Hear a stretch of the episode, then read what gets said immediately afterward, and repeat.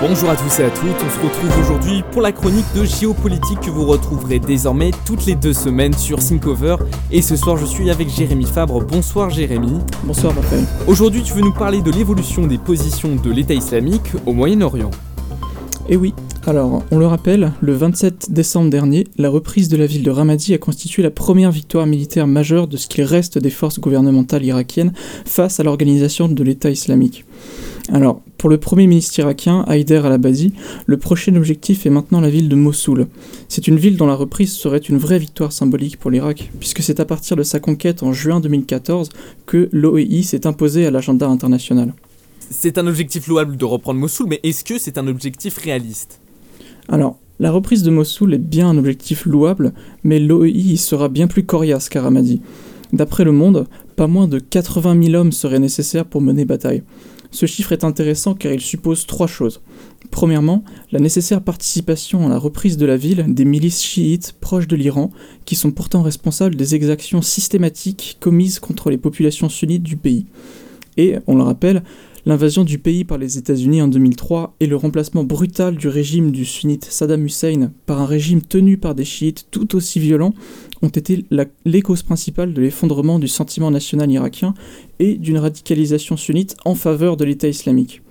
Deuxièmement, la nécessaire participation conjointe des forces kurdes qui contrôlent déjà le barrage de Mossoul à environ une quarantaine de kilomètres au nord de la ville. Enfin, la nécessaire coordination avec des bombardements menés par la coalition internationale.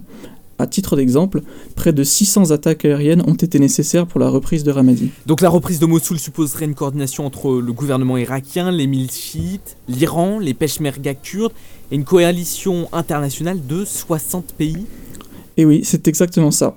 On touche ici à un problème fondamental de la lutte contre l'organisation de l'État islamique en Irak et en Syrie, l'extrême diversité des acteurs qui y prennent part. État plus ou moins fort, légitime, éloigné, milice ethnique, confessionnelle ou tribale, insurgé de tous horizons, tout le monde a une bonne raison de combattre l'État islamique, mais chacun a son propre agenda. Et la moindre avancée concrète sur le terrain est tributaire d'un alignement des planètes entre ces acteurs et leurs intérêts.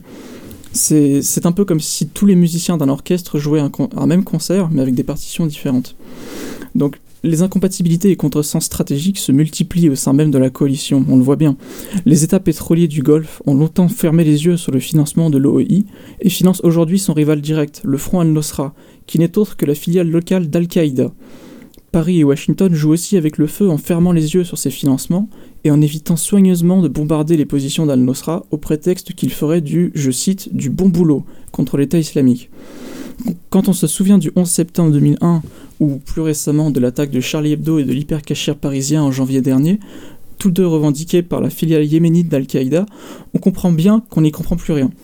Quant à la Turquie, comment prendre son engagement contre l'État islamique au sérieux quand l'essentiel de ses actions consiste en une répression sanglante contre le PKK, le Parti des travailleurs du Kurdistan et ses alliés, alors qu'ils sont jusqu'à présent les combattants les plus efficaces contre l'État islamique? Mais pourtant, Ramadi a bien été reprise.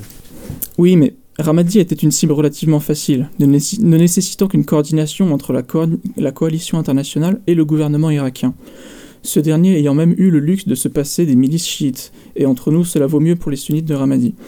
Bref, entre la Russie qui soutient à bout de bras le régime sanguinaire de Bachar el-Assad en Syrie, l'Iran qui fait tout pour maintenir le pouvoir des chiites et leurs milices à Bagdad et, l'Europe et les États-Unis et les États pétroliers du Golfe qui soutiennent en sous-main Al-Qaïda dans la région, l'organisation de l'État islamique semble avoir tous les ingrédients en main pour fédérer encore longtemps la rancœur des sunnites les plus radicalisés. Et ce n'est pas le récent conflit diplomatique entre l'Iran et l'Arabie saoudite et ses alliés qui va aider à y voir plus clair dans cette grande alliance contre l'organisation de l'État islamique. D'après des analystes de la direction du renseignement militaire cités dans le canard enchaîné, cette crise va à coup sûr, je cite, conduire Téhéran et Riyad à accroître leur aide financière et politique à leurs alliés respectifs, à savoir Bachar el-Assad pour l'Iran et Al-Qaïda pour l'Arabie saoudite, soit des acteurs qui se mènent une guerre sans merci. Au fond, la, la coalition contre l'organisation de l'État islamique, c'est un peu comme la physique quantique. Quand on est certain d'avoir tout compris, c'est qu'on a encore raté quelque chose.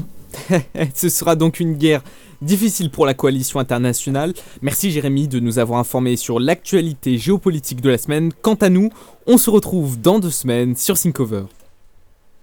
Au revoir. Ok.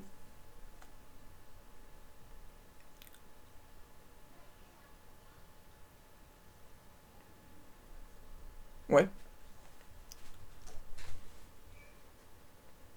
Ok, parfait. Alors, blablabla, Audacity, je